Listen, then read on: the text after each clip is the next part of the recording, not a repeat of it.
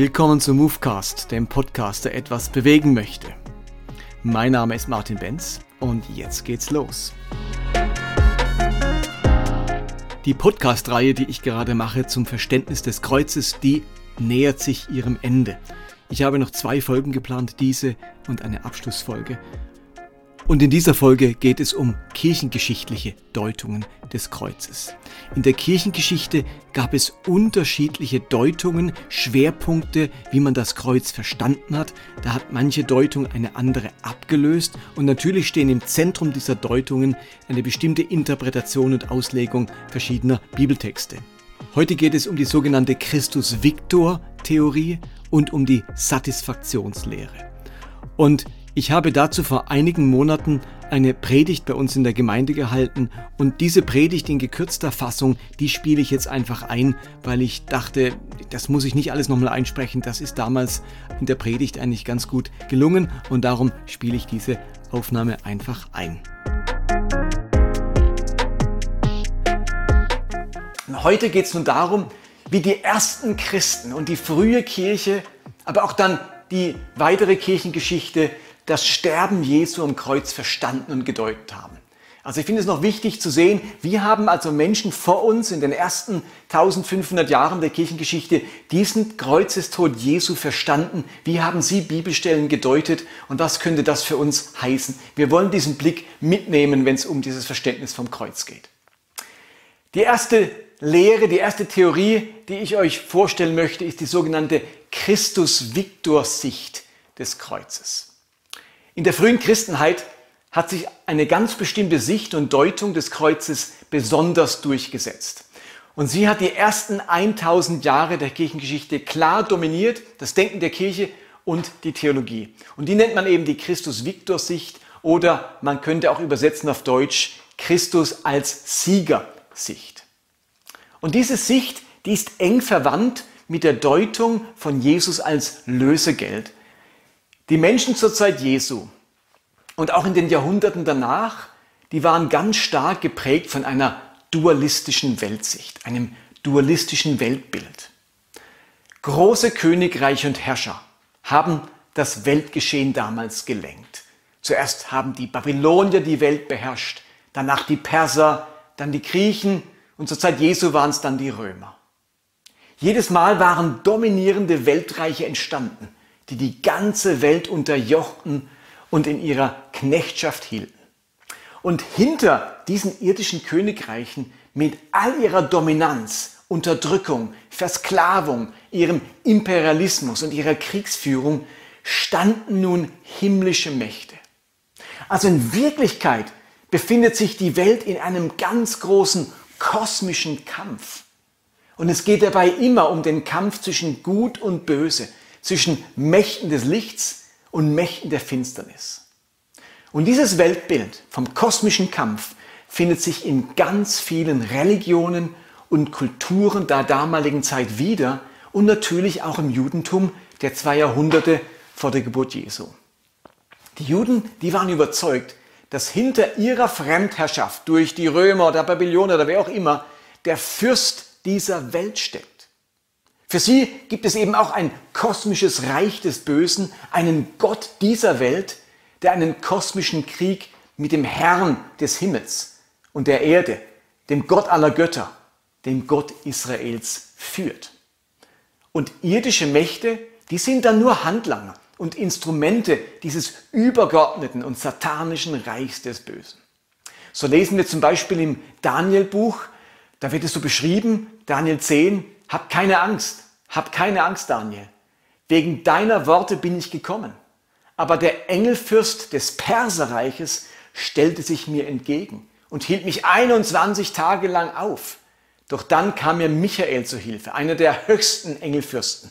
Ihm konnte ich den Kampf gegen den Engelfürst der Perser überlassen. Also für die Welt von Daniel ist klar, hinter dem Perserreich mit den Perserkönigen steht eigentlich ein Engelfürst, der Engelfürst des Perserreiches. Und im Danielbuch wird dann auch noch der Engelfürst des, der Griechen, des Griechenreiches beschrieben. Also das war antike Vorstellung, dass es eine kosmische Welt hinter der irdischen Welt gibt. Und gerade im Neuen Testament wird dieser Gedanken einer, eines kosmischen Konfliktes immer wieder aufgegriffen. Die Erlösung, die durch Jesus geschehen ist, wird vor allem in der Befreiung von diesen Mächten des Bösen verstanden. Jesus selbst vermittelt diese Sicht von einem kosmischen Krieg, wenn er zum Beispiel sagt in Johannes 14, viel werde ich nicht mehr mit euch reden können, denn der Herrscher dieser Welt ist schon gegen mich unterwegs. Und in Johannes 16 sagt Jesus, und das Gericht werden sie daran erkennen, dass der Fürst dieser Welt schon verurteilt ist. Das sind zwei Stellen von Jesus, wo er auf so ein kosmisches Reich aufmerksam macht. Aber es gibt auch noch weitere Beispiele im Neuen Testament, wo von diesem kosmischen Reich des Bösen gesprochen wird. Auch da lese ich euch drei, vier Bibelstellen vor. In Epheser 2 sagt Paulus, ihr habt genauso in der Sünde gelebt wie der Rest der Welt. Beherrscht vom Satan, der im Machtbereich der Luft regiert. Er ist der Geist, der in den Herzen derer wirkt, die Gott nicht gehorchen wollen. Und im ersten Johannesbrief steht, wir wissen, dass wir von Gott stammen und dass die ganze Welt um uns herum vom Bösen beherrscht wird. Und in Epheser 6 steht, wir kämpfen ja nicht gegen Menschen aus Fleisch und Blut, sondern gegen dämonische Mächte und Gewalten, gegen die Weltherrscher der Finsternis, gegen die bösartigen Geistwesen in der unsichtbaren Welt. Also ein ganz klares äh, Hinweis auf diese Mächte, auf diese kosmischen Mächte. Und im zweiten Korintherbrief schreibt Paulus, wenn unsere gute Botschaft dennoch verhüllt erscheint, so ist das nur bei denen der Fall, die ins Verderben gehen, bei den Ungläubigen, bei denen der Gott dieser Welt das Denken verdunkelt hat. Der Gott dieser Welt heißt es da. Es gibt für Paulus einen Gott dieser Welt und die Autoren des Neuen Testaments und dann auch die Theologen der Folgezeit, denen ist klar, dass die Menschen beherrscht und dominiert werden. Nicht nur von irdischen Herrschern, und irdischen bösen Königreich, nicht nur von einem römischen Kaiser, sondern in Wirklichkeit, in ihrem Innern, in ihrem Herzen von einem kosmischen Reich des Bösen und der Sünde. Und angesichts all dieser bösen Mächte, die den gesamten Kosmos regieren, sieht Paulus in Sünde nicht zuerst eine Sache von individueller Schuld. Für uns ist der Sünde vor allem so, sofort etwas Individuelles. Ich habe gesündigt, ich bin ein Sünder, ich habe was falsch gemacht. Ihr müsst euch klar machen, wenn man sich bewusst ist, dass es ein kosmisches Reich des Bösen gibt, einen Gott dieser Welt, dann ist Sünde eine Art autonome Macht, die ganze Völker gefangen hält. Der Satan hält durch die Macht der Sünde alle Menschen im Ungehorsam. Und darum kann es den Menschen auch nicht gelingen, durch ihre eigene Anstrengung, durch ihr eigenes Denken und Streben, diese Gewalt und diese Macht der Sünde zu überwinden und aus eigenen Stücken, Stücken Gott gehorsam zu sein. Das geht gar nicht. Die einzige Chance ist, dass Gott selbst in die menschliche Geschichte eintritt, diese Macht der Sünde besiegt und aus der Gefangenschaft der kosmischen Mächte befreit. Bei der Christus-Victor-Sicht hat das Erlösungswerk Jesu also vor allem eine kosmische Bedeutung und nicht nur eine individuelle Erlösungsbedeutung. Erlösung ist nicht einfach das Überwinden meiner persönlichen Rebellion gegen Gott und die Vergebung meiner Sünden. Das ist schon schlimm genug, aber Erlösung ist größer als nur das Überwinden meiner eigenen Rebellion. Sondern Erlösung ist die Befreiung der gesamten Welt aus der Macht des Bösen. Und als Konsequenz davon, von dieser großen Befreiung, ergibt sich dann meine persönliche, individuelle Befreiung. Und darum kann Jesus kurz vor seiner Hinrichtung auch sagen, in Johannes 12, für die Welt ist jetzt die Stunde des Gerichts gekommen. Jetzt wird der Herrscher dieser Welt vertrieben werden. Und dann kann er natürlich in Matthäus 28 nach seiner Auferstehung sagen, mir ist gegeben alle Gewalt im Himmel und auf Erden. Da ist keine Gewalt mehr übrig außer seiner Macht. Und der Apostel Johannes, der fasst das gesamte Kommen Jesu mit folgendem Satz zusammen, ein wunderschöner Vers im 1. Johannesbrief Kapitel 3 Vers 8.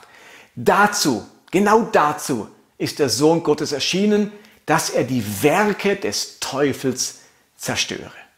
Und Paulus schreibt im Kolosserbrief, auf diese Weise wurden die Mächte und Gewalten entwaffnet und in ihrer Ohnmacht bloßgestellt, als Christus über sie am Kreuz triumphierte.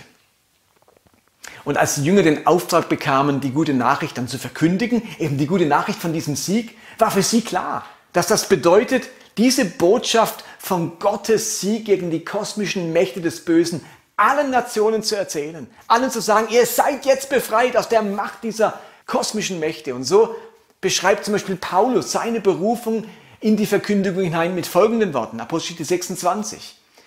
Sagt Jesus zu ihm, ich werde dich zu, mein, zu deinem Volk und zu fremden Völkern senden.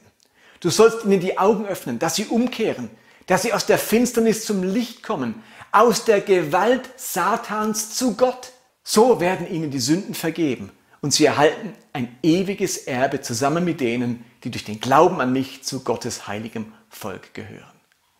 Also Paulus macht deutlich, die Menschen sind in der Gewalt Satans und kommen von dort dann zu Gott.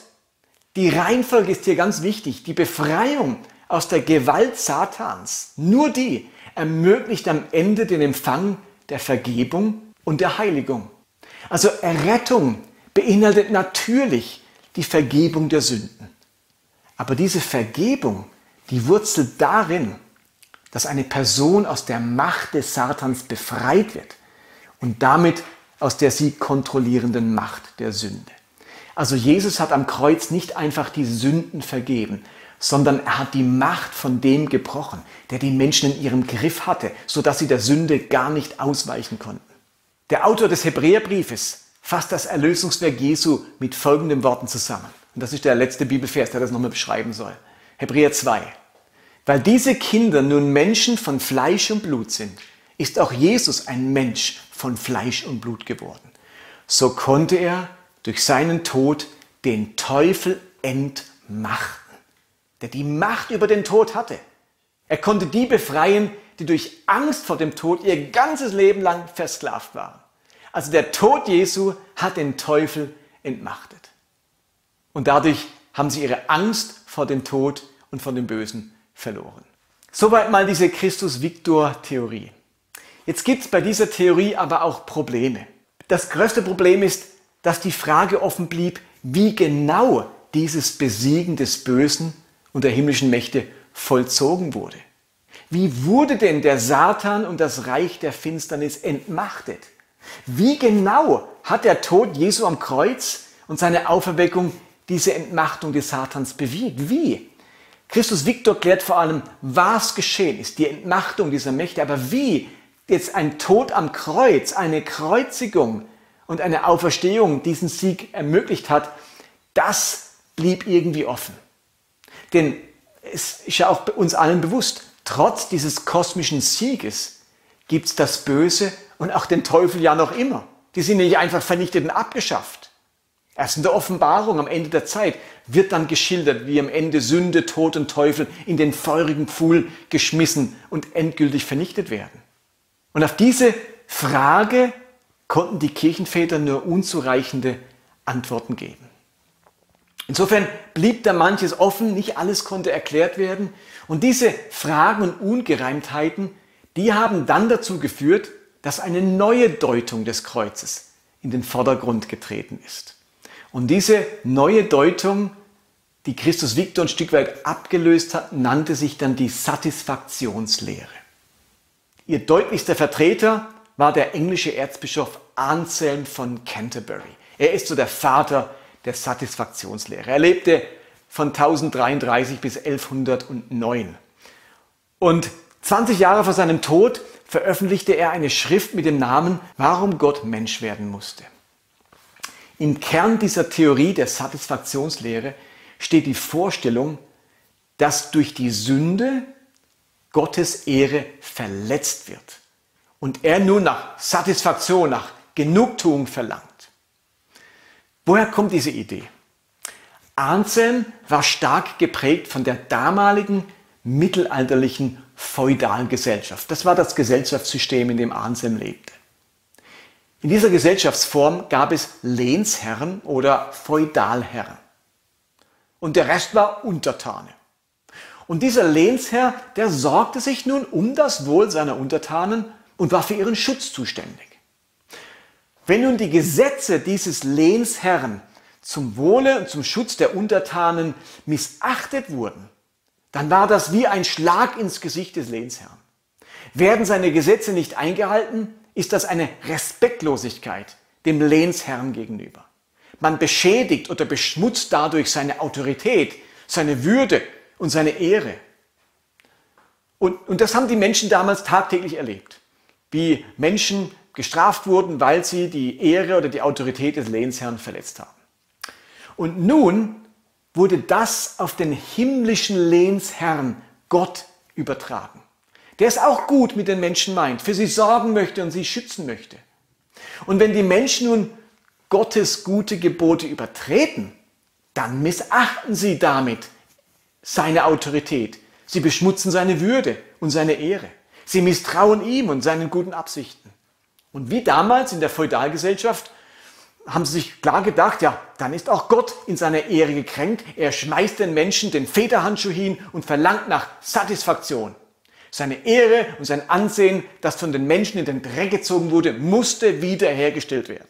Wir kennen das aus alten Ritterfilmen, wenn da jemandes Ehre beschmutzt wird, dann schmeißt er den Federhandschuh hin und sagt, ich verlange nach Satisfaktion und dann gibt es irgendein Duell oder sonst etwas, weil die Ehre muss wiederhergestellt werden.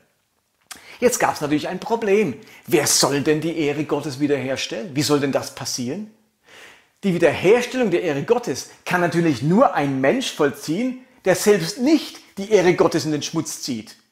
Und jeder, der sündigt, zieht ja die Ehre in den Schmutz. Also kam nur ein Mensch in Frage, der sündlos ist. Sonst ist er ja ebenfalls ein Beschmutzer der Ehre Gottes.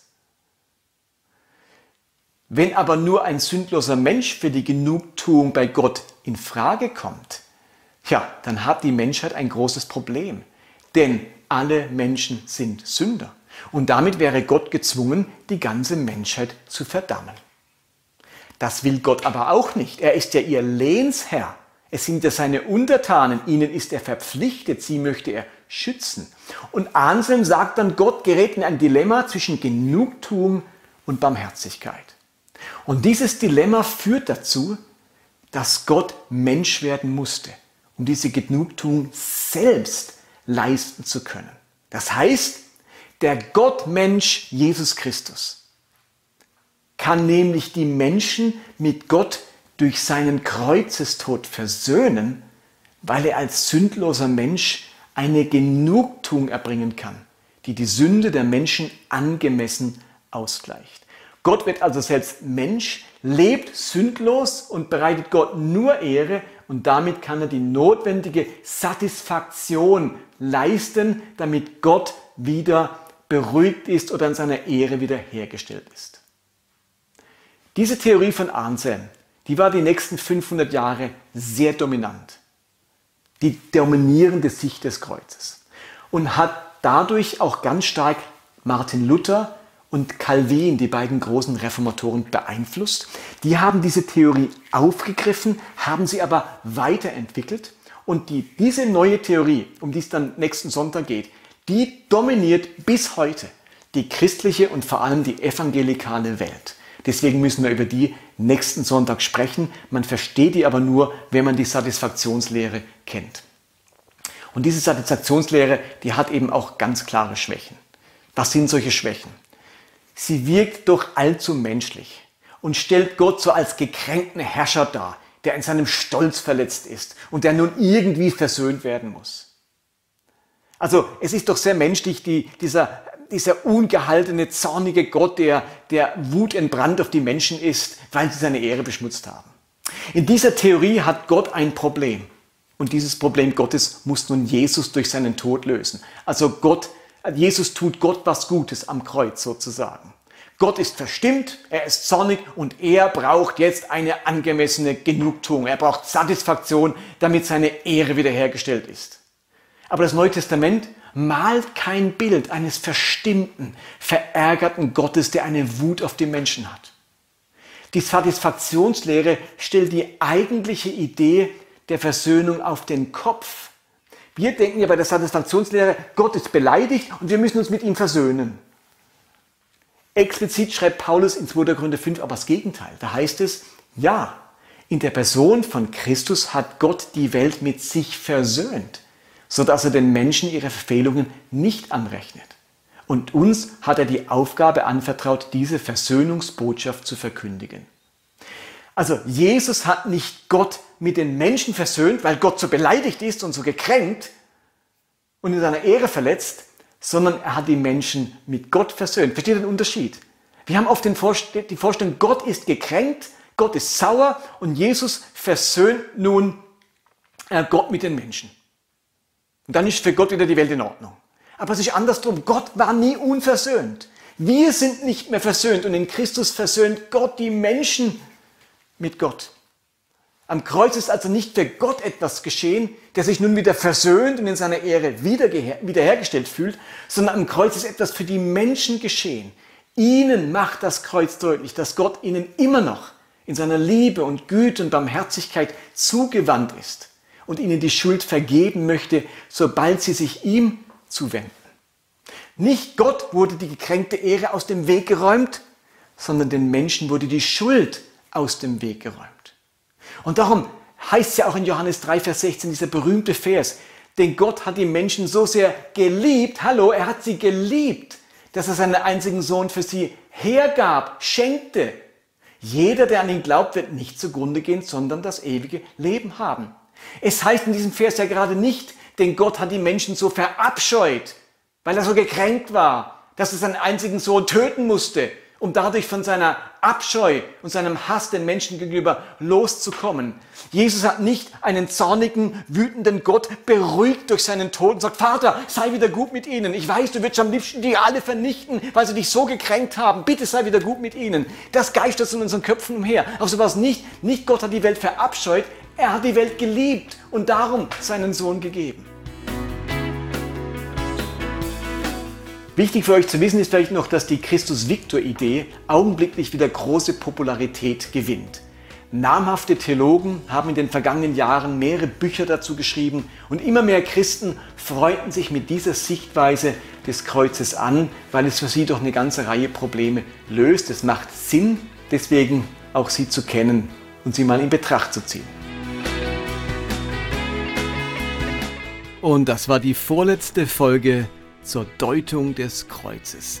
Seid gespannt auf den Abschluss. Ich habe schon angekündigt, dort bringe ich die populärste Sichtweise, die heute in evangelikalen Kreisen am meisten, am weitesten verbreitet ist. Ich möchte sie kritisch würdigen, meine Bedenken dagegen äußern und vor allem zum Ausdruck bringen, wie ich nun all diese Deutungen für mich persönlich zusammenfasse. Was ist nach all dem, was ich jetzt geschildert habe, für mich am Kreuz im Wesentlichen geschehen? Warum ist das Kreuz so wichtig und die Mitte unseres Glaubens?